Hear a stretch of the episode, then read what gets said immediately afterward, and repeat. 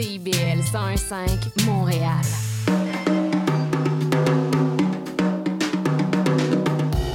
Zine Tonic, c'est une émission dynamique sur le fanzine, la culture underground et les archives littéraires au Québec. Je reçois un, une zineur, zineuse pour jaser d'inspiration et de création chaque mercredi 18h sur les ondes de CBL 105 FM Montréal. Bienvenue sur les ondes de CBL 101.5. Vous écoutez Zine Tonic nous sommes le mercredi 7 février 2024. C'est la Saint-Valentin bientôt. Youpidou Lailey. On est avec Sean Coton, qui est euh, poète, mais aussi accessoirement euh, libraire et la personne, une des personnes en fait, derrière la revue Tantôt. Donc, euh, bonjour Sean. Bonjour Hélène. Je commence avec la question la plus difficile, ça va bien? Ah, oui, ça va. Et toi? ça va bien, merci. Euh, donc, c'est ça, si je t'invite aujourd'hui, euh, c'est que depuis peu, depuis quelques numéros, euh, aux éditions de Loi de Cravant, si je ne m'abuse, vous avez une nouvelle revue qui s'appelle la revue Tantôt. Puis, est-ce que tu voudrais la présenter un peu? Oui, certainement. Euh, donc, écoute, Tantôt est une revue euh, principalement de poésie euh, qui est un peu née des cendres des éditions de l'Écrou, je dirais. Quand quand l'Écrou a fermé il y a deux ans, je crois, de ça, j'ai senti qu'il y avait beaucoup d'auteurs qui allaient peut-être se retrouver, disons, orphelins d'une famille comme l'Écrou pouvait être pour plusieurs auteurs. Donc, euh, j'ai un peu tenté ma chance. J'ai appelé Benoît Chaput, puis j'ai dit Hey, Benoît Chaput, ça te tente-tu de me laisser avoir une collection à Loi de Cravant Puis Benoît, contre toute attente, a fait Ah, oui, cool. Puis là, à partir de ce moment-là, on a trouvé le nom tantôt, puis j'ai parlé à mon ami Jonas Fortier, qui est un poète de grand talent. Puis euh, on s'est dit qu'on devrait partir une, une revue pour euh, aider à, disons, monter les bases de ce que la collection allait pouvoir devenir. Donc, Tantôt existe depuis euh, octobre 2021. On a publié quatre numéros maintenant, Euh, même si on a titré le dernier numéro numéro 45. C'était un numéro double qui rassemblait le numéro 4 et 5. Puis on s'est dit qu'on allait continuer à partir de 45. Euh, tantôt, c'est une revue qui essaie de, de mélanger, je te dirais, les, les générations d'auteurs, puis euh, de pas de pas trop avoir un, un- un feeling de, de clic à l'intérieur même de la revue. Euh, on essaie toujours d'aller chercher des auteurs qu'on aime vraiment beaucoup, qui sont établis depuis vraiment longtemps, que, que ce soit, mettons, euh, Patrice Desbiens ou euh, Denise Deshôtels, puis en même temps de aussi publier des, kids qu'on voit dans des, dans des micros ouverts, puis des gens qu'on connaît qui ont vraiment, vraiment beaucoup de talent, mais qui n'ont pas encore terminé d'écrire, un livre complet. Puis on essaie aussi de, publier des traductions. Jonas fait beaucoup de traductions. Moi, je, je tente, euh, je tente parfois de traduire des poèmes, mais c'est vraiment quand même très difficile. On a travaillé avec des amis traducteurs aussi pour essayer de faire, euh, de diffuser ici des, œuvres qui nous semblent vraiment pertinentes, euh, que les gens connaissent peut-être pas, parce que je pense que chaque, pays a son, milieu de la poésie qui, est petit, puis qui est, underground, dans lequel il y a vraiment des pépites. Puis si tu es capable d'avoir accès à ça, c'est quand même vraiment nice. Donc, ouais, voilà un peu l'idée derrière tantôt. Puis justement, tantôt, tu as parlé de rassemblement puis de ce groupe de personnes-là. Est-ce que vous avez vous avez pas vraiment de thématique par numéro? Comment est-ce que vous rassemblez? En fait, comment est-ce que vous créez une cohérence entre les textes que vous recevez euh? Ouais, ben, on- écoute, je pense qu'on se fie au, sacro-saint principe de la, de la libre association d'idées. Donc, euh, on espère qu'à travers euh, les, les textes qui sont vraiment juste le fruit de ce que les gens avaient envie d'écrire sans thématique, parce qu'il n'y a pas de thématique, euh, il y a un fil qui va réussir à, se, à se tresser. Euh, à la base, quand on a parti la revue, on a fait une longue liste de, à laquelle on ajoute toujours des noms de gens à qui on aimerait ça travailler en se disant on va pas juste tout pacter tout le monde avec qui on veut le plus travailler dans un numéro, puis ensuite se retrouver à plus savoir quoi faire. Donc, maintenant, quand vient le temps d'envoyer les invitations, on essaie de faire un tri là-dedans, puis de comprendre, de trouver trouver des liens entre les gens, même si parfois ils se connaissent pas, mais aussi de ne pas s'empêcher d'inviter des gens qui vont peut-être faire euh, cavalier seul dans le numéro, parce que je pense que l'esthétique de la mise en page puis de, l'ouvrage sert aussi à unifier le tout. Euh, on, je pense que tantôt, un- une facture visuelle quand même assez défini, peut-être pas en, termes de couverture parce qu'on change à chaque fois, mais à l'intérieur, en termes de, de, police, de mise en page, il y a un parti pris super classique.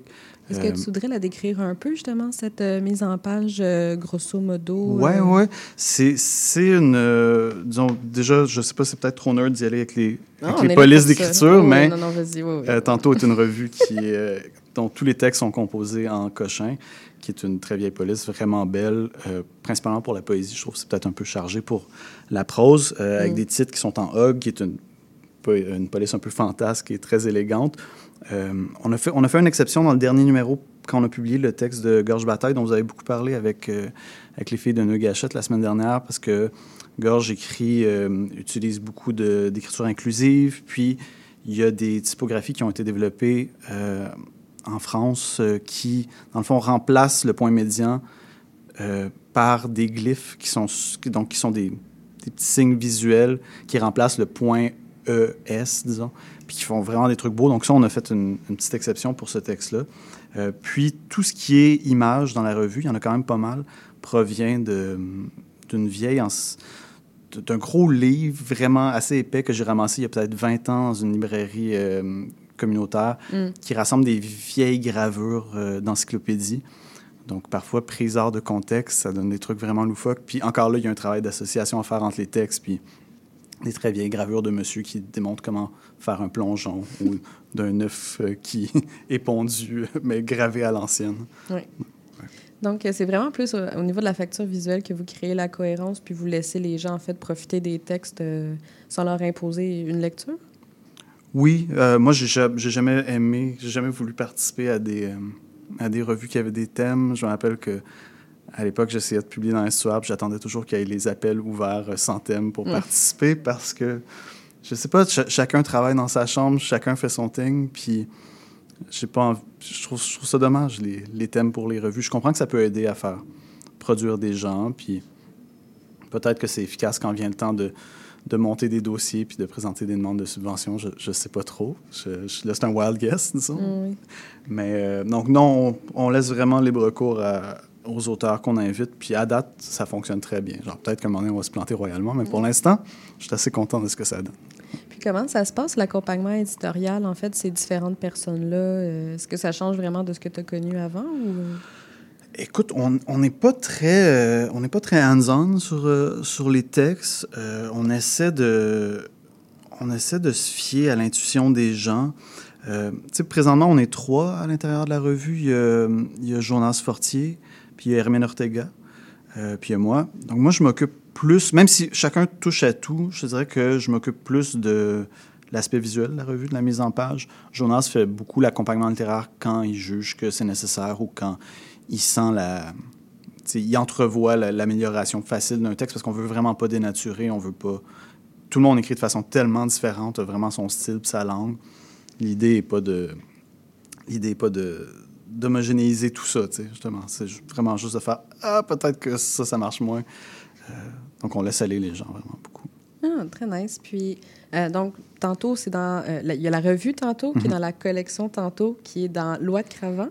Puis, euh, Loi de Cravant, comment ça se passe en ce moment? Est-ce que vous, vous, avez, dans ces nouvelles avenues-là, de, retourner vers la matérialité, de retourner vers la facture visuelle? Est-ce que c'est -ce c'est vraiment dans la collection de tantôt ou est-ce que tu sens comme un changement dans, la maison d'édition? Euh? Je, je dirais, pas jusqu'à dire qu'il y a un changement parce que je pense que Benoît Chaput, qui est responsable de, des éditions de Loi de Cravant depuis 1992, si je me trompe pas, pour moi, a toujours été l'éditeur qui faisait les, les, plus beaux livres euh, au Québec. Euh, il y a un souci de, disons, de, de, donner à chaque ouvrage sa facture visuelle. Il n'y a pas de maquette de collection proprement parler, sauf à de très rares occasions. Il y a des collections comme euh, Le Fer et sa rouille, qui est un petit livre super simple qui est cousu à la main, dans lequel il y a vraiment des très beaux textes. Mais chaque livre a un format différent, le, un papier différent. Un, donc, je pense que Benoît a toujours porté un grand soin au livre. Moi, je suis un, bibliophile nerd absolu. Tu sais, je travaille à la librairie Le Port de Tête. Euh, j'ose prétendre, euh, ou je, m'amuse à prétendre que je m'occupe des livres anciens, puis des livres rares, puis des unes et tout ça, mais je pense qu'on est toute une gang euh, de passionnés là-bas, là-dessus. Puis j'ai toujours, toujours tripé sur l'objet du livre, même quand le, texte en soi m'intéressait pas. J'essaie de pas le faire, mais j'ai la fibre du collectionneur, puis je ramasse des, vieux romans pulp, puis je ramasse des choses juste à cause de la maquette, puis de, la typographie, puis de la collection. Donc, en allant à Loi de Cravant, c'est sûr qu'il y, a une parenté euh, esthétique dans ce que je fais parce que j'ai beaucoup appris de, en regardant les livres de Benoît Chaput. D'ailleurs, il a fait un de mes livres en 2012 qui est, qui est vraiment comme un méchant bel objet. Euh, puis, Benoît a aussi fait euh, une revue qui s'appelait Le Batiscaf, qui a duré quelques années, mm.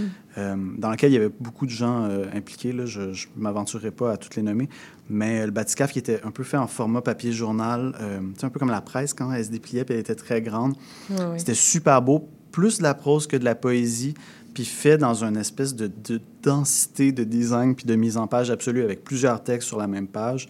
Euh, il y a aussi d'autres aventures comme La Grise, qui est une petite revue qui est envoyée par la poste quand le temps le veut bien, ce qui n'arrive pas très souvent, qui est animée par Benoît, qui est, euh, qui est une enveloppe remplie de petits objets, comme de petits zines.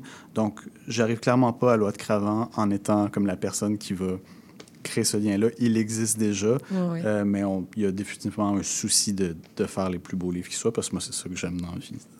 Fait que plutôt, ça s'inclut très bien dans la mission qu'il y avait déjà euh, à la loi de Cravant. Ça, ça la renouvelle, puis... Euh, oui, oui, un caméléon dans la loi de Cravant, hein, c'est tantôt, je pense bien. Excellent. Puis, ben c'est ça, justement. Dans... Avant ça, est-ce que toi aussi, tu avais d'autres projets, en fait, qui t'ont inspiré? Euh, je sais, juste avant l'émission, tu me parlais du cosmographe. Là. Je sais pas si tu voulais mettre quelques mots là-dessus aussi. Oui, oui, oui. ben, le cosmographe, je pense que, tu sais, euh, Oran Thibault puis Juliette Langevin en ont vaguement parlé la semaine dernière, euh, il parlait de Jean Cardemé, qui était un, petit zine, euh, c'est comme un carré rouge dépliable qui faisait un poème à affiche. Euh, le Cosmographe, c'est une maison d'édition qui, a été, qui a vécu très brièvement, que j'ai fondée, je pense, en 2011 avec Sébastien Bégagnon, mon vieux pote. Puis l'idée, c'était de faire... En fait, on, s'était inspiré des distrobotos que Louis Rastelli avait faites avec Arc Montréal, qui étaient ces petites machines distributrices de cigarettes dans lesquelles il distribuait des zines pour 2 Puis nous, on s'était dit, hey, ça serait tellement cool de pouvoir faire des petits livres dans ce format-là, mais qui seraient des recueils complets de plusieurs pages qu'on pourrait vendre 2 Puis là, on pourrait faire, euh, bon, c'était 2011, je pense, qu'on voulait faire la révolution avec nos livres. Donc, on s'est dit, on va faire ça. On a fait une revue. Puis finalement, je ne sais pas trop ce qui s'est passé, mais on, on, a arrêté de faire la maison d'édition à un moment donné. Je pense qu'il y a eu une grosse déprime post-2012 chez beaucoup de gens. Mais euh, voilà, on avait fait, on faisait des tracts qu'on distribuait pendant les manifs. Euh, on a fait une, revue qui était un peu l'ancêtre pour moi de, ce que j'ai essayé de faire avec euh, Tantôt. Qui suivait un peu les mêmes principes d'association, de, génération, puis de, de, traduction. Mais évidemment avec une facture visuelle qui était moins évidente parce qu'on on, était des kids, puis on avait accès aux outils de 2011, puis on savait pas trop ce qu'on faisait, mais c'était de bonne foi. Bien, justement, tu as sûrement beaucoup appris à travers les années par rapport aux zines, par rapport à la confection de livres, mais est-ce que tu en apprends? Est-ce qu'il y a comme des nouvelles méthodes que tu apprends, tu intègres? Est-ce que la démocratisation du savoir se poursuit? Ah oui, oui. Ben, je, moi, tu sais, je, suis vraiment un newbie en termes de, de confection d'objets. Tu sais, je ne sais pas relier. J'aimerais vraiment beaucoup ça.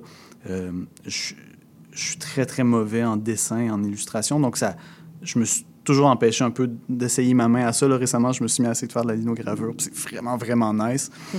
Euh, Jonas et moi et Hermine, on apprend sur le tas avec les logiciels à faire de la mise en page. Euh, tantôt est tout imprimé en réseau. Mm. Euh, la plupart des gens qui nous écoutent, I guess, connaîtront la réseau. Il y a des super studios de réseau à Montréal, euh, Laberco, No Gloss, puis Kiva Stimac du Sony qui, faisait, qui a fait beaucoup d'impressions en réseau. Euh, le réseau est une espèce de, machine qui a l'air d'une photocopieuse euh, de, bureau grise, massive, moche, en plastique. Euh, mais à l'intérieur, ça fonctionne un peu comme une machine à sérigraphie. Donc, on, scanne des images ou des textes qui sont gravés sur une espèce de, ce qu'on pourrait dire qui est comme un papier de riz, disons ça crée des pochoirs, puis euh, l'encre passe à travers le pochoir. Les couleurs de la réseau sont super belles. C'est un procédé qui est bourré d'imperfections, mais euh, c'est ça. Moi, ça fait quatre numéros que j'ai du fun à, découvrir comment utiliser cette machine-là. On devient de meilleur en meilleur avec ça. Là, j'ai envie d'apprendre d'autres choses. J'aimerais beaucoup euh, faire, faire un peu de reliure, apprendre à faire de la sérigraphie sans l'aide de cette grosse photocopieuse que j'adore. Euh, puis ouais, définitivement, j'aimerais tout faire dans, le, dans, un, dans ce qui a rapport au livre. tu sais. Ben, je te le souhaite. Je te Merci. le souhaite pour les prochains numéros. Puis, euh, ben, je pense que c'est une belle transition vers euh, la première chanson de l'émission, qui est euh, Dactylo de Yocto. Et donc, restez des nôtres. Puis, après la pause, on continue avec euh, Sean Cotton.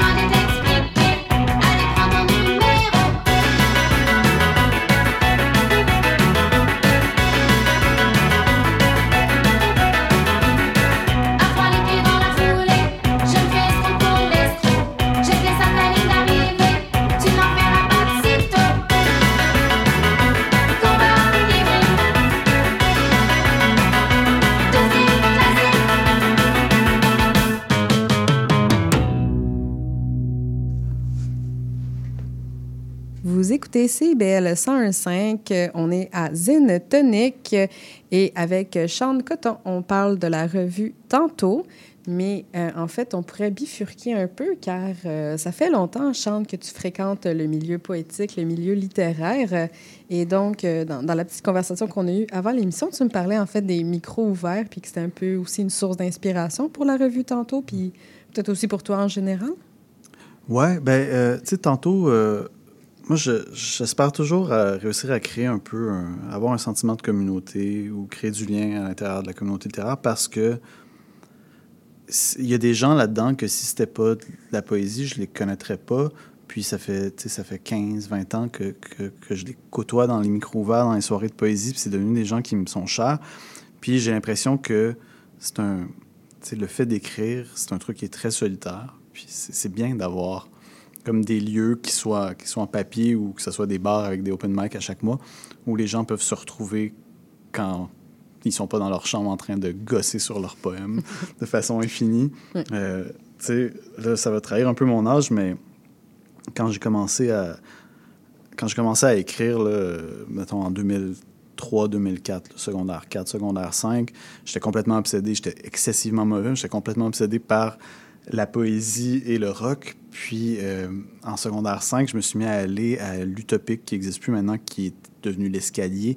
Enfin, il y avait une soirée de poésie là-bas qui s'appelait Sous le Vox, qui était animée par Éric Roger. Soirée de poésie qui existe toujours d'ailleurs, euh, qui est à la Petite Marche maintenant, une fois par oui, mois. vrai.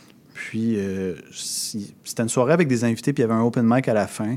Puis moi, j'allais là tous les mois pour lire mes très mauvais poèmes.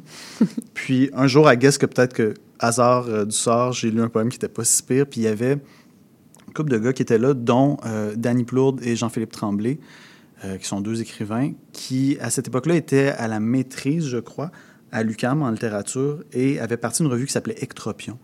Puis Ectropion, c'était un peu une alternative à ce qui, à l'époque, s'appelait Main Blanche, je crois, qui était la revue de création de l'UQAM. Puis Ectropion, c'était vraiment une espèce de, de feuillet plié en deux brochés, très punk, qui a été vraiment le foyer de beaucoup d'expérimentation littéraire et graphique. Euh, il y a beaucoup de gens qui maintenant sont rendus des auteurs publiés qui ont commencé là-dedans. Puis, les soirées de lecture d'Ectropion, c'était tellement... euh, je sais pas, c'était vif, c'était- super vivant, ça donnait envie d'écrire, ça donnait envie de, de créer quelque chose avec tout ce monde-là qui se trouvait là. Parce que je pense qu'avant 2010, là, je vais peut-être faire des trop grosses généralisations, mais avant 2010, il n'y avait pas un si grand espace qui était libre pour la nouvelle génération d'écrivains. Mais je, je le filais aussi en tant que jeune euh, étudiante en lettres de 15 ans. Même moi, je le, je le filais aussi. Fait c'est ça. Je pense pas que c'est une affaire de paranoïa. là. Je pense qu'il y avait, il y avait beaucoup, beaucoup de maisons d'édition qui étaient là depuis très longtemps, qui Oui. étaient un peu des monstres sacrés, tu sais. Puis tu avais des auteurs qui avaient commencé souvent dans les années 70 ou 80, alors qu'il y avait un mouvement, tu sais, euh, avec, avec le nationalisme, il y avait un mouvement de, de valorisation de la littérature. Puis enfin, il y a beaucoup de, de monstres sacrés dans la littérature. Puis de temps en temps, il y avait comme un jeune qui réussissait à se glisser euh, que ce soit, mettons, Tania Langlais, qui publiait aux Herbes Rouges, qui avait fait un super beau recueil en 2012, Bêtes aux chemises de l'homme, Oui. ou Danny Plourde, qui- dont je parlais, qui s'occupe d'Ectropion, qui lui avait publié euh, à l'Hexagone. Euh, L'Hexagone, l'appel des mots, à ce moment-là, était dirigé par Robert Fortin, qui était un type vraiment fantastique, un poète, qui, lui, venait dans, des, dans les soirées d'open mic, dans les soirées de poésie, puis essayait de, de, de catcher c'était qui les kids qui avaient de l'allure. puis ils voulaient tous nous publier, puis à un moment donné, euh, Robert a fait une, une crise cardiaque, puis il est mort dans le taxi en se rendant à l'hôpital. Tout ça n'a jamais eu lieu, puis une chance que ça n'a pas eu lieu, pas une chance que Robert est mort, mais une chance que ça n'a pas eu lieu parce que je pense qu'il y a beaucoup de nous qui ont eu plus de temps pour, pour mûrir comme écrivain. sais. Mais ceci dit, de, toutes ces, de tous ces trucs-là, il y avait des, il y avait beaucoup de collectifs comme L'Ectropion, comme euh, Take Out, qui était une, euh, une revue de poésie qui était publiée par Carl Bessette, qui a, qui a après fondé l'Écrou, et puis Raphaël Gaspard et René Jean-Noël, si je me trompe pas. Ça, ça avait, ça avait comme... euh, tout ça venait d'un lieu qui s'appelait l'Archie, qui était un espèce de bar clandestin slash salle communautaire qui était sur euh, une rue à l'ouest de Parc, puis juste au nord de Van Horn, donc euh, au niveau de la traque de chemin de fer, où ils ont fini par construire des, je crois, des bureaux pour Moment Factory. Mais à l'époque, c'était super rundown. Puis on allait là, puis il y avait une soirée de poésie par mois. Puis c'était vraiment des open mic. C'était pas, c'était très inégal comme tous les open mic, mais il se passait quelque chose. Puis de temps en temps, les gars publiaient dans Take Out, qui était vraiment une feuille 8,5 par 11 pliée en deux, les poèmes de plusieurs personnes. Ça, ça a été un peu la genèse, je pense, de ce qui est devenu l'écrou par après, euh, quelques années plus tard. Mais bon, tu sais, il y, a eu- y avait, il y avait plein de micro-lieux de publication qui se créaient parce qu'il n'y avait pas d'espace pour ça. Puis euh, moi, j'ai un peu gravité autour de ça. Ça a été super inspirant. Puis je pense que maintenant, le monde pourrait peut-être se passer de ça parce qu'il y a tellement de maisons d'édition, puis il y a tellement de, de vigueur dans, dans l'édition au Québec de poésie. Mais c'est quelque chose qui m'est cher, même si c'est peut-être archaïque. J'ai envie de, de ces collectifs-là, puis de, de ces petits lieux improbables. Mais en fait, le zine, en fait, parce que les, les gens, la plupart que j'invite, c'est c'est ça qu'ils recherchent, c'est le sentiment de communauté, le, le sentiment de j'ai une idée, je vais la faire, puis c'est pas grave si c'est pas dans une maison d'édition. Il n'y a, pas- y a pas, en fait, besoin d'être dans une maison d'édition pour faire mon, ma petite idée. Fait qu'en fait, ça, ça rappelle un peu ça, là, le, que le zine est, est encore possible, mais que Ouais. aussi dans les maisons d'édition, en, en adoptant cette vision d'usine un peu, là, je trouve. En tout cas, moi, personnellement, je pense que de plus en plus, les, les maisons d'édition plus établies commencent à comprendre que les gens aiment ça, les affaires plus artisanaux, puis plus expérimentaux, Ouais. puis plus, euh, justement, euh, jeunes, qui, la jeune génération qui se plante parfois, mais qui font des affaires aussi vraiment flyées, puis qui, qui changent un peu l'édition, là, mais... Bon, ça, c'est mon opinion. Non, mais c'est ça. Ma longue opinion, là, mais tu sais, oui, oui, c'est ça. C'est super le fun. De, dans le zine, il y a ça. Il y a la, il y a la liberté de- d'essayer des choses que peut-être que tu n'oserais pas publier à 1000 exemplaires euh, pour que ça soit partout en librairie. Moi, j'ai beaucoup envie de faire ça avec la collection. J'aimerais ça faire des petits tirages, des fois, de, de textes qui, sans, euh, sans qu'il y ait un impératif commercial, disons, de, de, de vendre quelques livres, que je me dis, ça, c'est juste...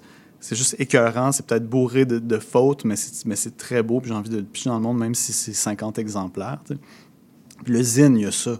Je, je suis encore marqué par des choses comme euh, la grève de 2012 avec chat, qui est un zine dans lequel des chats avaient été photoshopés par-dessus des, des scènes de brutalité policière. où, euh, à la même époque, il y avait le- la brique qui avait été reliée par euh, les éditions en jachère, mais je t'en parlerai un peu plus tout à l'heure.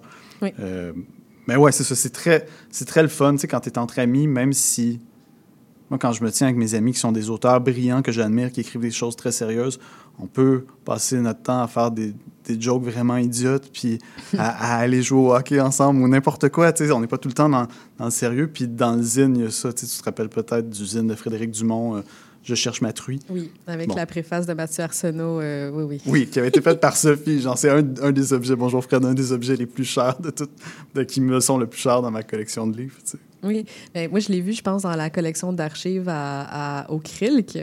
C'était vraiment, tu sais, c'est ça, tu sais, t'es au Krilk, t'es à l'Université de Montréal, puis là, tu vois, je cherche ma truie, Frédéric. T'es comme, ouais. ouais. Moi, c'est ça que j'aime dans la littérature. Ouais, c'est fantastique. Puis, ben, sinon, euh, il y avait aussi, ben, tu as parlé un peu de ton travail de libraire, mais Mhm. euh, peut-être aussi, est-ce qu'il y avait d'autres inspirations pour la revue? Tantôt? Je sais que tu en as pas mal mentionné, mais peut-être pour là où vous allez vous diriger euh, ultimement. euh, Hmm. Écoute, c'est dur à dire. Euh, quand on a fondé la revue, moi, j'ai dit euh, OK, on fait quatre numéros, puis on check après ça si on veut continuer. Mm. Puis, euh, puis peut-être qu'on change complètement de nom, puis que la revue s'appelle vous, puis qu'on fait complètement autre chose. Là, je pense qu'on va au moins faire un ou deux autres numéros parce qu'on a encore une, une liste vraiment le fun de gens qu'on veut éditer. Oui. Excuse-moi, tout à l'heure, je te disais que je suis TDA, puis là, Oui, des fois, je parle, puis je me perds complètement dans ce que je Mais c'est correct. Qu'est-ce que tu me... Mais non, non, mais bon, sinon, euh, dans le sens où. euh, alors, on, parlait, on parlait un petit peu du milieu littéraire, puis justement, euh, est-ce que tu avais d'autres inspirations dans le milieu Ah. littéraire que les open mic, puis tout, mais sinon, quelque chose comme qui a rapport avec la revue tantôt Ouais. pour compléter, quelque chose qu'on n'a pas mentionné peut-être aussi. euh? Ben écoute, y- tu sais, il y a plein de gens qui font des trucs vraiment fantastiques euh, qui, sont, qui sont une inspiration là, pour, euh, pour la revue. Euh, je pense à ce que Manu Hinault a fait avec Atelier Universel, puis Aura pendant plusieurs années. Là, ça vient de se terminer, mais Manu a, a travaillé avec des presses typographiques, a fait des choses vraiment, vraiment le fun. J'en ai emmené quelques-unes ici. Euh, à chaque fois que je vais à je suis un peu comme fuck, pourquoi j'ai un petit salaire de libraire? Et je ne peux pas, genre, complètement me ruiner. Mais je finis tout le temps par ramasser des trucs, comme je te disais tout à l'heure, je suis super bibliophile, puis des fois, c'est même pas une question du contenu, c'est juste la mise en page, comment les, les mots ont été- utilisés sur la couverture. Mais pour ce qui s'en vient avec euh, tantôt, c'est sûr que moi, je cherche toujours une façon de la rendre plus belle. Je pense qu'on a réussi à créer un, un bel objet. J'ai envie, j'ai pas envie de m'asseoir là-dessus. Je, J'aimerais ça apprendre à relier pour peut-être faire de la reliure avec ça, quitte à diminuer le tirage. Mais de toute façon, si on en fait deux fois par année, c'est pas grave. On, on tire à quoi? 450 On n'est pas obligé de toujours euh, en avoir de disponible. Ça me dérange pas que ça soit épuisé. Euh, puis on, on veut aussi faire des, euh, des poèmes affiches. Là, ça, c'est un, peu, c'est un peu flou encore, mais vers septembre, je pense, il va y avoir une petite expo euh, au Quai des Brumes. Mm. Puis euh, Jonas et moi et Hermine, on est en train de, de penser à, faire des poèmes affiches avec la RISO, mais donc je sais pas encore de quoi ça va avoir l'air, mais ça, ça devrait être bien, je pense. Parfait. Ben, à suivre dans ce cas-là. Et donc, euh, ben, si on veut voir ton travail, on peut lire la revue tantôt dans la collection tantôt de les éditions de Loi de Cravant. Euh, sinon, on peut te lire euh, à feu les éditions L'écrou avec euh, La Révolution permanente, entre autres, euh, ou Jonquière LSD. Et on va aller euh, rapidement à la pause publicitaire. Et au retour, ben, on va parler de tes coups de cœur, de tes inspirations. Donc, euh, restez des nôtres. Vous êtes locataire et avez décidé de déménager? Assurez-vous d'avoir signé un nouveau bail avant de résilier votre bail actuel. N'attendez pas. Commencez votre recherche de logement dès maintenant. De plus, si vous êtes à faible revenu, vous pourriez recevoir jusqu'à 170 dollars par mois pour vous aider à payer votre loyer grâce au programme Allocation Logement. Pour en savoir plus ou pour obtenir de l'aide dans votre recherche de logement, visitez québec.ca recherche logement. Un message de la Société d'habitation du Québec. Vous cherchez une activité ludique et rassembleuse? Inscrivez le Bingo Radio de CIBL à votre agenda. Chaque semaine, courez la chance de gagner 3500 dollars en prix. Invitez vos amis et jouez avec nous tous les dimanches dès 13h. Pour participer, procurez-vous les cartes de jeu du bingo de CIBL dans un point de vente près de chez vous. Pour trouver des lieux, visitez notre site web au cibl1015.com sous l'onglet Bingo Radio de CIBL. À dimanche prochain et bonne chance! Et Eh oui, la vie de famille comprend son lot de défis. Ici Chantal Rodet, votre animatrice et coach familial. Je vous invite à écouter mon émission Au cœur de la famille, qui est diffusée tous les mercredis soirs à 19h sur les ondes de CIBL 101,5 FM Montréal. Chaque semaine, j'aurai l'occasion de vous partager des conseils et des anecdotes qui, je l'espère, vous donneront un second souffle pour vous aider à faire face aux défis que vous rencontrez au quotidien. C'est un rendez-vous tous les mercredis soirs, 19h, sur les ondes de CIBL. Ah, la bouffe! Sophie Ginou et Gilles Dameneux mettent la table pour vous servir tout ce qui se passe dans l'industrie.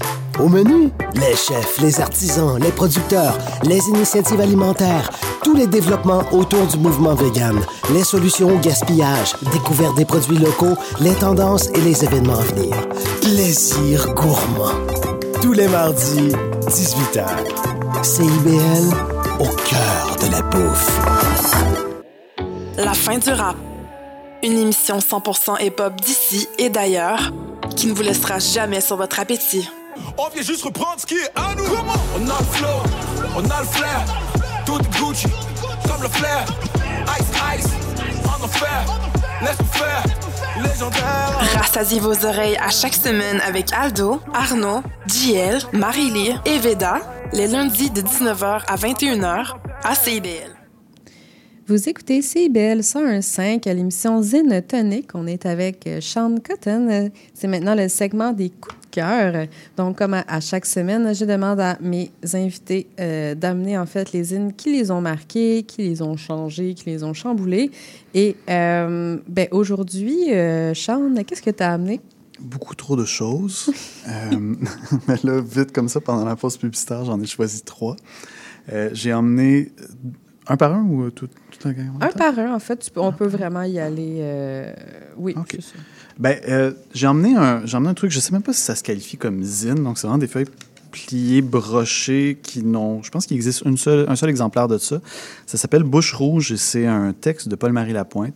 C'est un, c'est une copie pirate qui a été faite pour moi, gracieusement, par Pierre Beauchamp, qui est un type fantastique, un vieux monsieur qui vient à la librairie où je travaille. Et Pierre a été euh, ami de, de Paul-Marie Lapointe, de, de tous les, les monstres sacrés, disons, de la littérature québécoise a tous leurs livres introuvables chez eux et puis euh, s'amuse à faire des copies pirates comme ça. Euh, Il y, a beaucoup de- il y a beaucoup de livres qui ont été faits dans des tout petits tirages. souvent, les, les débuts des, les débuts des avant-gardes littéraires on donne lieu à ça. C'est des trucs qui deviennent rapidement introuvables ou désavoués. Puis souvent, tu sais, euh, imaginez-vous si vous êtes un collectionneur de zines, puis que vous avez une grosse bibliothèque de zines et que vous avez des enfants qui tripent sur euh, le hockey et euh, le reggaeton, et puis un jour, bon, votre vie achève, vous mourrez, vous léguez votre bibliothèque à vos enfants. Et vos enfants, ils savent pas quoi faire de tous ces petits trucs brochés-là qui ont l'air de rien. Donc, souvent, ces choses-là sont les premières à se faire mettre à la poubelle ou à la récupération. Je suis persuadé qu'il y a des choses absolument précieuses et hors de prix qui ont été jetées comme ça, tandis qu'on se retourne pour on essaie de vendre des Mary Higgins Clark euh, qui ne valent plus rien. Oui. Mais Bouche Rouge, c'était un, c'est un recueil de poèmes fait par Paul-Marie Lapointe euh, avec euh, sa maison d'édition qui s'appelait Mitra Myrte ou Mitra Mythe. Ils ont fait des trucs vraiment fantastiques. C'est comme les débuts du livre d'artiste au Québec avec, euh, en parallèle, Roland Giguère et Herta qui font des trucs vraiment fantastiques aussi. Je ne vous lirai pas d'extrait de Bouche Rouge, mais c'est un très, très beau livre. J'ai finalement mis la main sur, euh, ben, à travers la librairie sur une copie originale de ça qui est toute reliée en cuir rouge, qui est un objet de bibliophilie absolument exceptionnel. Mais je suis tout pour l'édition pirate, donc euh, reproduisez les textes introuvables, distribuez-les. Euh, ça mérite pas de rester caché dans les voûtes des riches collectionneurs. Oui, voilà. On- J'assume, euh, ces- je cautionne ses propos à 100% euh. Anne Archet aussi, je suis sûre qu'elle serait pas mal d'en avec ça. Parfait. Ben, on peut passer à ton deuxième coup de cœur, une autre couverture euh, rouge. Emmené- en fait, j'ai emmené deux livres euh, de la coopérative d'édition En Jachère. Euh, Jonas, avec qui je fais la revue, a fait partie de ça. Là, je ne veux pas leur donner l'aura du mythe, mais voici ce dont je me rappelle. C'est que, voilà, donc en 2012, ils sont arrivés. C'était en pleine. en pleine. En plein printemps érable. Ben, en fait, juste après le printemps érable, ils sont arrivés avec une brique reliée. Ils avaient pris une grosse brique rouge, ils avaient mis une couverture, puis ils avaient relié un essai autour, euh, puis ils avaient mis des gros bolts dedans, puis c'était leur livre. Ça avait gagné le prix Exposine du Zine de l'année cette année-là. D'ailleurs, j'en profite, euh, j'ai perdu ma copie de cela 15 ans. Si quelqu'un m'entend et possède la brique de la coopérative d'édition en jachère chez eux, je suis prêt à offrir mon premier né ou quelque chose du genre. J'aimerais beaucoup mettre la main dessus. Je me rappelle même plus exactement du texte, mais juste de l'effet de voir une brique reliée sur une table. Puis, à côté de ça, ils avaient des, livres qui étaient faits vraiment avec un soin, là, puis une délicatesse, l'édition super classique. Euh, puis, ils faisaient des zines qui tiraient à quelques exemplaires. J'ai essayé de mettre la main sur tout ce que je pouvais à l'époque. Euh, puis, à travers tous ces gens-là, il y avait Jonas Fortier qui publiait sous le nom de Johnny Jacques Cousteau et de Brigitte Jacques Cousteau et, et moult autres pseudonymes qui étaient juste comme. Il y avait l'air de rien. C'était un, un ticoun. Puis je me rappelle l'avoir vu là, avec Sébastien Bégagnon, puis on était comme. What the fuck, ce gars-là? il vraiment genre, il se passe quelque chose. Puis il y avait d'autres poètes aussi, tu comme Corinne Lajoie, qui est une, écrivaine euh, peu connue, mais qui est vraiment fantastique. J'ai emmené deux livres d'eux, euh, dont Le sens enfle, qui est euh, un recueil de Jonas, qui a été écrit à l'automne 2013 et imprimé en novembre 2014 à Montréal par Brigitte Jacousteau, membre de la coopérative d'édition en. C'est un petit livre qui est fait de façon très sobre, mais le papier sur le dessus, je ne sais pas si tu vas prendre des choses en photo euh, Oui, pour oui, ton oui. site. Vous allez voir, le papier est complètement baroque. C'est absolument too much et c'est très, très beau. Mm. Euh, je peux vous lire peut-être le premier poème. Oui. Pour donner une idée d'à quel point c'était étrange de voir ces kids-là débarquer avec cette poésie-là puis des briques. Donc, le sens enfle. Une seule fougère suffit à l'automne qui nous fane. C'est samedi. On croit me voir dans la rue qu'on croit douce comme la vie. Je pleure d'être celui qui se découvre une crèche sans se servir de ses mains. Mais ce sentiment est incommunicable. C'est pour toi demain dimanche, et d'un commun accord, nous allons mener des existences parallèles. Mm, ouais, ouais. En 2013, ouais, c'est ça, il arrive comme un. Like a Wrecking Ball. Ouais, ouais, vraiment. Like a Wrecking Ball, toute douce, sais, genre la plush Wrecking Ball, genre, Oui, mais qui te détruit quand même. Puis c'est ça, ça échappait comme à toute le toute l'espèce de, de, de prétention souvent de la jeune poésie qui veut être Rimbaud et changer le monde. Puis c'était juste fait de façon tellement douce et sobre et, et belle. Moi, ça m'a ça m'a marqué. J'aime encore beaucoup ces livres-là. Puis, Oui. Euh, puis j'ai emmené un autre livre de la coopérative d'édition jachère. Euh, là, livre, c'est un grand mot. C'est, ça s'appelle 17 poèmes par Corinne Lajoie, membre de la coopérative d'édition jachère, Montréal, novembre 2013. Mm. Euh, donc, c'est une enveloppe brune qui est numérotée euh, 1 à 7 à, à l'arrière. Puis, c'est juste des feuillets lousses à l'intérieur. Et c'est des, des tout petits poèmes que, qui m'avaient vraiment flabbergasté à l'époque. Puis, quand je l'ai rouvert aujourd'hui en cherchant, j'ai trouvé ça aussi bon. Je, je vous lis le, le premier poème des 17 poèmes de Corinne Lajoie. L'air par les fentes sèche l'ail suspendu dans cette grange où j'entrepose pour l'hiver la mémoire du nom des choses. L'angoisse de nommer certaines couleurs, oiseaux, arbres.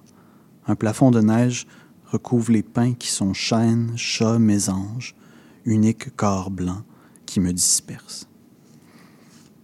Wow. Donc, voilà. Oui. Très, très belle poésie de Corinne Lajoie que, que j'aime beaucoup et que j'espère un jour sera disponible à plus que cette copie. Peut-être que ça a été refait aussi, je sais pas. On le manifeste. Donc, euh, ouais. Oui, parfait. Ben, on a encore full le temps pour d'autres coups de cœur. Puis je sais que tu en as apporté beaucoup, puis j'ai vraiment hâte qu'on en parle. J'ai euh, emmené plein de trucs. Ah ouais. Euh, J'ai emmené un boîtier VHS qui s'appelle Sextape, qui, était, qui a été fait par Vicky Gendreau euh, en 2012, I guess, je sais pas. J'ose à peine l'ouvrir parce que c'est rempli de glitter et de, Oui. et de petits papiers. C'est euh, l'édition Dessine-moi un pénis. C'est complètement, tu vois encore là, genre, Vicky, qui, est- qui est une, une écrivaine fantastique, qui, bon, a a vraiment un côté un peu euh, too much dans ses écrits, mais dans, dans sa pratique du petit livre d'usine, ça, ça détonne encore plus. Entretien avec le petit prince de sexe-amour, euh, dossier brutalité policière. Elle faisait son propre, euh, son propre journal. I guess qu'elle vendait un dollar dans une Mm. boîte VHS. Très cool truc. Et puis ça, ça look vraiment dans une bibliothèque parce que le, le dos du VHS, c'est juste un tape écrit sex tape. Oui. Donc personne ose vraiment vérifier qu'est-ce qui est dans ta bibliothèque qui est intitulé sex tape. Oui. Mais Je pense que je l'ai vu dans la bibliothèque de Mathieu Arsenault, fut un temps. euh, Puis ouais, ça m'avait vraiment marqué. Puis je pense que c'est là que ça a fait comme, OK, les zines, c'est vraiment cool. là. ouais, ouais, ouais. On peut faire des choses avec. là. C'est pas justement, t'es pas obligé de le brocher. Là. Tu peux le mettre dans un boîtier. Là, tu sais. Ben, c'est ça, les livres-objets, c'est tellement le fun. Puis il y a, une- il y a eu une- quand même une bonne tradition au Québec de livres-objets. Euh, je- comment il s'appelait? Le Duc, qui a été éditeur pour euh, QQ, ou CulQ, Q- pour Culture Québec. C'est un éditeur euh, qui ont fait énormément, j'ai perdu un de la boîte à Vicky. Oh non! Euh, un éditeur qui a fait énormément de livres, objets de toutes sortes. Euh, récemment, ça, j'ai la chance en travaillant au port de tête de des fois de participer aux, aux achats de bibliothèques privées, donc d'avoir accès à, à des collections qui ont été montées pendant des décennies par des gens obsédés par un tel mouvement littéraire et tout. Récemment, on s'est fait proposer un énorme lot de livres-objets de, de QQ. Mm. Puis là-dedans, j'ai vu des choses que, je- dont j'avais entendu parler, que j'avais jamais vu. Puis des, des trucs comme euh, bon, Jean-Paul Daou, qui a été longtemps été poète euh, à Radio-Canada pour euh, l'émission littéraire, grand poète d'avant-garde dans les années 70-80. Euh, puis il y avait, on avait pos- carte postale de Jean-Paul et Jim, je pense. Puis c'est des cartes postales de voyage de Jean-Paul Daou, éditées euh, sous couverture euh, avec euh, des genres de poèmes expérimentaux. Puis Jean-Paul Daou qui, fait, qui est comme très sexy sur la plage devant le coucher de soleil.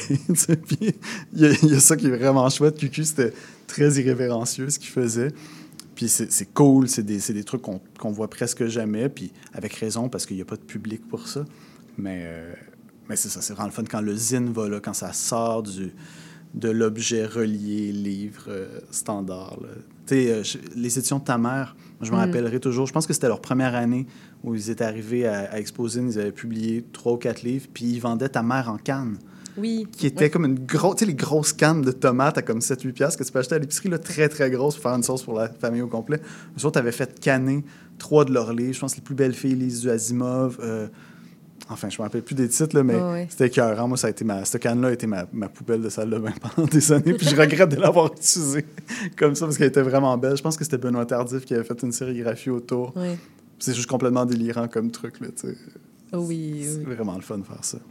Oui, je me souviens, oui, ça, ça me ramène plein de souvenirs, là, tous ces, ces trucs qu'on cite là, parce que justement, les, les éditions de ta mère aussi, là, ça m'a été la porte d'entrée dans la littérature québécoise qui peut être autre chose qu'un gars qui, qui est triste dans un bar. Oui. J'ai fait, waouh, ok, nice. Puis là, justement, quand tu vas sur leur site, ils avaient fait tellement de trucs que t'es comme, ah, ok, genre, on peut se permettre des choses, là. C'est correct, là. On n'est pas obligé de s'institutionnaliser. euh. Non, c'est ça. Eux, eux c'en est une qui ont une maison qui ont vraiment comme un, un art de la couverture. là. Ils font Ouais. vraiment des belles choses. C'est super coloré. là. C'est très gamin, mais euh, moi, j'adore ce qu'ils font. Je trouve ça super beau.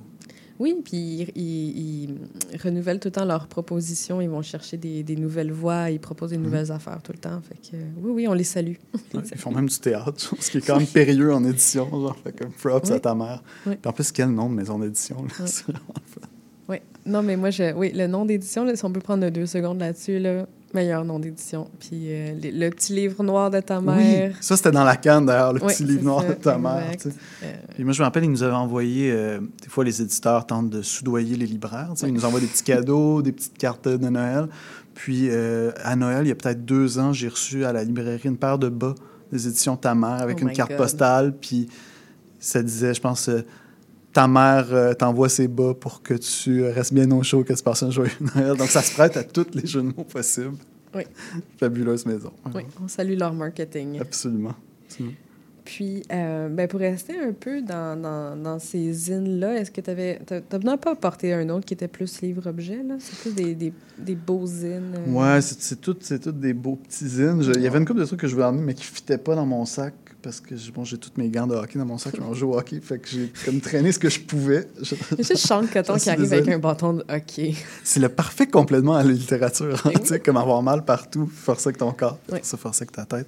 On salue Anthony Lacroix. Oui. Lacroix. Il y a quelques autres. euh, Franz-Emmanuel Schurch aussi, euh, romancier au cartanier qui possède le plus gros slapshot de la littérature. Ah oui? Oui, j'ai déjà vu plier un poteau avec une balle en plastique, un Oh. poteau de métal. Donc, on, on le salue. On le salue. ne Tabarnouche. pas se mettre devant son tir. Ah, mais tant qu'à faire, on va plugger aussi le bistrot de Paris. Oui. Le bistrot ouvert ce dimanche pendant le Super Bowl, si vous voulez écrire des poèmes euh, sportifs. Dans le Super Bowl, ouais. Ouais, nice. Oui, il faut aller au bistrot vert. C'est c'est vraiment comme un... C'est un événement qu'il faut faire vivre euh, le plus possible. C'est vraiment rendu un classique euh, Oui. de la scène. Oui, ça fait longtemps que je suis pas allée. Oui, moi, y aller dimanche. Vous me verrez dimanche au bistrot ouvert. Combien, combien de temps t'as animé, toi? J'ai, hum, mettons, neuf mois, mettons. Ouais. Mettons. Quand même. Ouais, c'était épique. Ouais. Vraiment Beaucoup. beaucoup, de beaux souvenirs au bistrot vert. Ouais. Bistrot ouvert à tous les deuxièmes dimanches du mois au Bistrot de Paris, coin Saint-Denis, Mont-Royal. À 20h, on vous y attend. Puis de temps en temps, il y a aussi euh, le karaoké des poètes qui est Oui. organisé par Nicolas aussi. Si vous voulez voir euh, vos auteurs préférés euh, faire des super versions de, de Notre-Dame de Paris ou de Rhythm of the Night, c'est l'occasion ou jamais. ou, ouais, ou Bohemian Rhapsody, ou des classiques, quoi. Puis aussi, il y a Lire le poème, Oui, qui est, euh, je sais plus à quelle fréquence, mais... euh, de temps en temps, je pense, au dernier dimanche de chaque mois. Ouais. Ouais. Ouais. Lit le poème qui se veut peut-être plus une version euh, de l'ambiance hostile euh, OG de, du kara euh, pas du karaoké, de la soirée de poésie, où il fallait vraiment être en mesure de capter l'attention parce que sinon tu te faisais tasser de la scène. Euh, on était loin du, de l'écoute bienveillante qu'il y a maintenant euh, dans Mm. un endroit comme le bistrot vert. Mais bon, c'est une expérimentation. Je pense que ça peut être, ça peut être drôle. Je suis allé deux fois, c'était assez le fun. Puis lis le poème qui t'est attribué euh, à travers les années euh, comme expression aussi, là. Ouais, je, écoute, je veux pas non plus, je veux pas me, me- me décharger de cette expression-là parce que je, je, suis touché qu'on me l'attribue. Je suis pas absolument certain que c'est moi qui l'ai crié pour la première fois. Ceci dit, j'ai tellement crié niaiserie dans des soirées de poésie. Euh, je faisais partie de l'ambiance hostile il y a bien longtemps de cela parce que j'étais jeune et con. Oui, on, on salue les jeunes et les cons. Ah, écoute, faut, passer- il y en a beaucoup qui passent par là. Oui. Moi, euh, depuis deux semaines, je suis plus euh, jeune et con. T'as terminé ça? ouais. Maintenant, je Félicitations. suis- Maintenant, je suis vieux et con. Pour retourner à notre sujet euh, principal, les zines, euh, oui, dans le fond, peut-être dans une euh, société en flammes, euh, je ne roule pas. Je ne brûle pas. Je ne brûle pas. Ouais, euh, ça c'était donc, euh, tu sais, tout à l'heure je vous ai parlé un peu euh, du cosmographe. Oui. Avec Sébastien, on avait quelques petits projets de livres qu'on a, on a monté des prototypes. On voulait publier, on voulait publier un livre d'un type qui s'appelle Sébastien Ortiz. Sébastien que qu'on n'a jamais rencontré de notre vie, qui est un type du Costa Rica que moi j'ai connu sur un forum internet euh, pour les fans de Nirvana. Attention, en 2002, à peu près, 2001-2002. Euh, forum très important dans ma vie, euh, sur lequel j'ai publié tous mes premiers poèmes en anglais quand je n'écoutais que Nirvana et les Smashing Pumpkins et Sonic Youth. Puis sur ce board-là, il y avait un type, Sébastien Ortiz, qui écrivait des poèmes vraiment délirants, qui mélangeait l'espagnol, le français, l'anglais. Puis on s'est mis à correspondre, puis on a comme développé un genre d'amitié que je pense que beaucoup de gens ont développé euh, au début des années 2000, quand on chattait beaucoup avec des gens, qu'il y avait des forums, on avait des correspondants, tu sais, comme des gens que tu rencontreras jamais, mais à qui tu écris, puis tous ces espaces-là qui sont pas euh, physiquement réels, mais d'échanges, comme les forums Internet, euh, puis les blogs et tout ça. Donc, on voulait publier euh, Sébastien Ortiz. On voulait aussi publier un texte vraiment, vraiment le fun de Jean-Philippe Bergeron qui s'appelle Dans une société en flammes. Je ne brûle pas. Jean-Philippe Bergeron, qui est un poète fantastique, dont la plus grande partie de l'œuvre est publiée aux éditions Poète de Brousse. Euh, C'était une espèce de petit tract vraiment euh, pour bûcher dans le tas. de cette époque quand même très politisée, aux alentours de 2012. C'était une alternance de vers et de, et de petits textes en prose. Je ne sais pas qu'est-ce qui va se passer avec ces, ces- ces textes-là. Peut-être qu'un jour, on va les sortir. Il y avait aussi un, un très beau poème de Francis Lahaye, qui est un comédien et danseur, qui s'appelait Au bal myself, euh, qui était vraiment, vraiment beau. Un poème ultra émo de plusieurs pages. Puis l'idée, c'était ça aussi, c'était de pouvoir éditer un poème comme un livre. Mm. Donc, ça pouvait autant être un, un petit livret de 50 pages qu'un livre de 13 pages, tant que ça fitait dans le distroboto. Et puis, malheureusement, euh, c'est un peu honteux, mais on les a jamais réellement faites. Ça l'a vécu dans notre tête très longtemps. On essayait de faire, euh, tu pourras peut-être prendre en photo, on essayait de faire des couvertures qui étaient faites de médium mat. Donc, un truc qui sert, un genre de vernis qui sert à recouvrir euh, les, les peintures. Ça, c'était une idée de Michael Bielinski qui avait trouvé ce procédé-là. Tu prenais une, tu prenais une feuille sur laquelle tu avais imprimé, puis tu faisais des couches à pu finir de médium mat jusqu'à temps que tu obtiennes une pellicule son plastique de médium assez, assez dense. Ensuite, tu faisais tremper dans l'eau, puis tu enlevais tout le papier. Puis une partie de l'encre avait été absorbée par le médium mat. Mais ensuite, il fallait tout enlever le papier à la main. Enfin, pour des livres qu'on aurait vendus 2 je pense que ça nous aurait pris comme un mois et demi de travail sur chacun. On pensait que ça valait la peine, mais finalement, on n'a jamais réussi à en faire plus que quelques prototypes pour nous et les amis. là. Ouais, Il y, a des- il y a des zines que ça reste des prototypes, c'est correct de même. Oui, puis tu sais, ça, ça sert toujours à. C'est toujours des, cho- des choses qui te qui t'apprennent qu'est-ce que tu peux faire, pas faire, puis qui donnent après ça euh, de l'expérience pour faire des choses comme la revue tantôt dans mon cas ou d'autres choses pour d'autres gens. Exactement. Puis je pense qu'on a le temps pour un dernier coup de cœur, euh, si jamais tu voulais en citer un, un dernier. Est-ce que j'ai un dernier coup de cœur? Un dernier, Euh, un choix difficile. Un choix difficile à attendre une seconde. Ben, peut-être que. C'est parce que là, j'ai pas mes trucs, j'ai pas tout avec moi. Peut-être que je peux te lire un texte coup de cœur. Je peux te faire ça? OK, moi, je suis down. C'est un peu, euh, c'est un peu hors, euh, hors Ah, mais propos. non, on va pas rester dans les conventions dans une émission Mais- qui s'appelle Zen Tonic. là. OK. Euh, je, vais vous lire un, je vais vous lire un texte d'un poète que je vous conseille vraiment d'aller lire, qui s'appelle Ang Fang. Oui. Euh, Ang Fang a publié deux recueils de poésie, Celle et Lampe Tempête, aux éditions de la rue d'Orion, qui est une super belle maison d'édition, qui font beaucoup dans l'essai politique. Ils ont publié deux, deux poètes, donc Jackie Wang et Ang Fang. Euh, on a publié des textes dans quelques numéros de tantôt. Puis il y a ce poème-là qui s'appelle Certaines choses que j'ai faites, qui est traduit du chinois, qui est vraiment, vraiment beau. Alors je vous lis ça comme dernier coup de cœur. Certaines choses que j'ai faites. Pendant quelque temps, j'ai fait le ménage au Blue Swallow Motel. Les chambres, après le départ des clients, parfois sereines, parfois cruelles. J'aime voir le pli blanc des oreillers et des draps, parfois serein, parfois cruel. J'ai fait quelques saisons dans un champ de fraises à Rougemont. Le ciel est bleu, mes mains cueillent sans se lasser. J'ai de bons souvenirs du temps où je conduisais un camion au Vermont. J'aime la route de tout mon cœur. En janvier cette année-là, j'ai travaillé de nuit au Menotty Pub. Je sors fumer, il neige. Un homme ivre assis par terre, étreignant l'arbre, fond lentement. J'ai aussi travaillé pour la Société des Transports. En contrôlant les billets dans le métro, je vois une fille. Je pense toujours qu'elle est ma fille. Je n'ai pas de fille. Je n'ai passé qu'un jour dans un entrepôt de la zone industrielle, pousser des boîtes de droite à gauche. À l'heure du dîner, nous mangeons entre amis. Le soleil brille sur nos sandwichs glacés. Puis j'ai été commis pendant presque un an dans une fabrique de lampes. Je ne me souviens de rien. L'année dernière, j'ai travaillé à bord d'un bateau de croisière sur le fleuve Saint-Laurent. Traduire, aider aux cuisines, déboucher le champagne, allumer les feux d'artifice. Chaque jour, le pont est rempli de gens heureux. Le courant nous porte. La nuit de l'arrivée à l'estuaire, je ne veux pas me coucher. Appuyé au hublot, j'entends le bruit du ciel tourbillonner. J'ai commencé à croire que rien n'a de sens, que c'est de cette vie dont j'ai vraiment besoin. Wow. Merci beaucoup pour ça.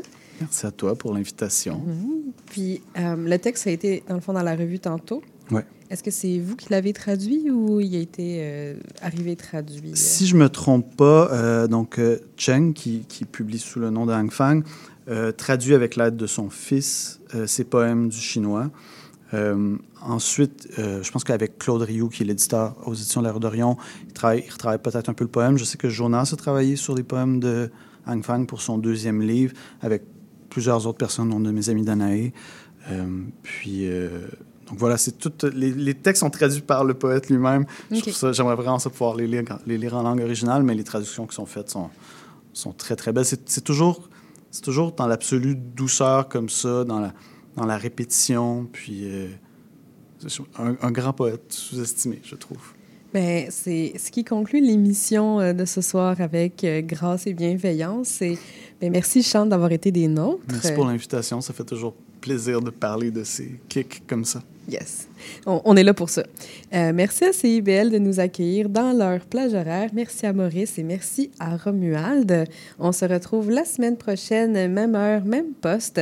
On vous laisse sur la chanson que Sean a choisie, Le temps séparé de Catherine Leduc. Et on se dit à la semaine prochaine. Le temps séparé. Nous le passerons chacun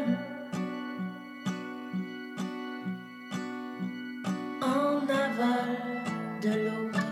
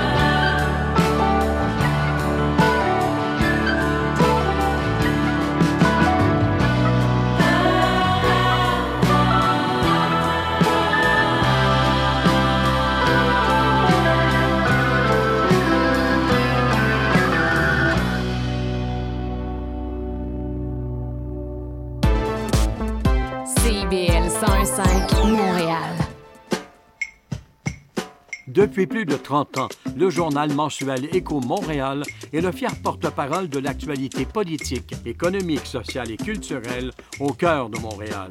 Distribué gratuitement et rejoignant 200 000 lecteurs, Écho Montréal est aussi un véhicule publicitaire polyvalent en répondant efficacement aux besoins de différents annonceurs, comme dans l'immobilier ou tout simplement pour y afficher avis public ou services professionnels. À lire ce mois-ci dans Éco Montréal. Le Stade olympique, un trésor caché, difficile de sourire à Montréal, 2024 des résolutions et des contradictions, Immobilier 2024, investir dans l'immobilier, le fanatisme des syndicats.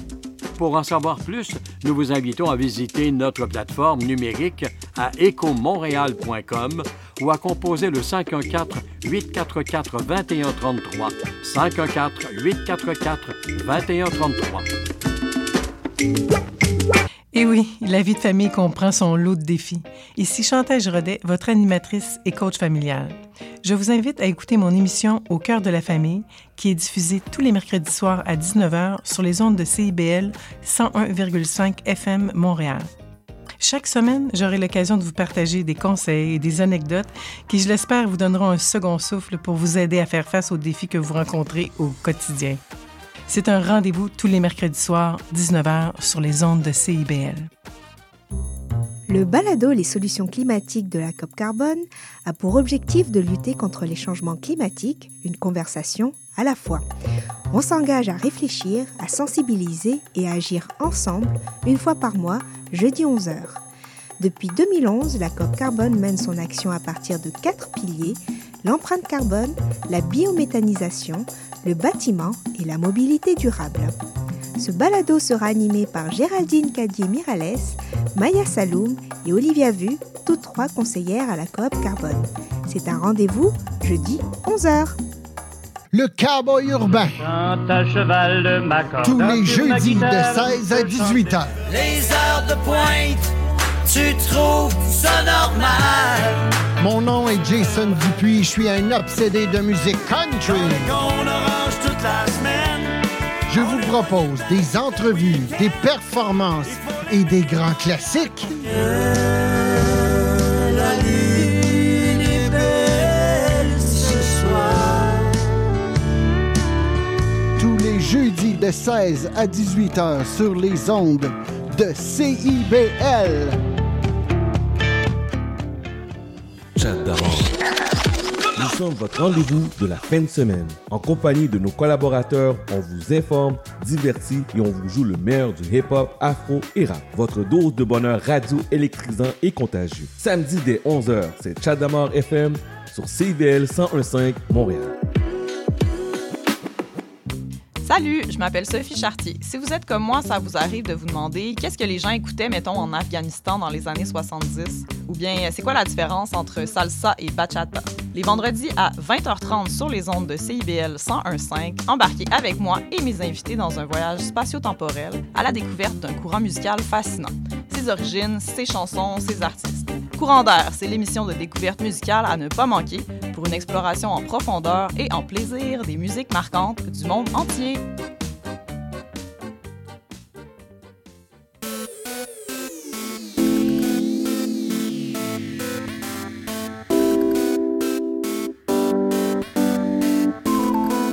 CIBL 101.5 Montréal. Vivre Montréal.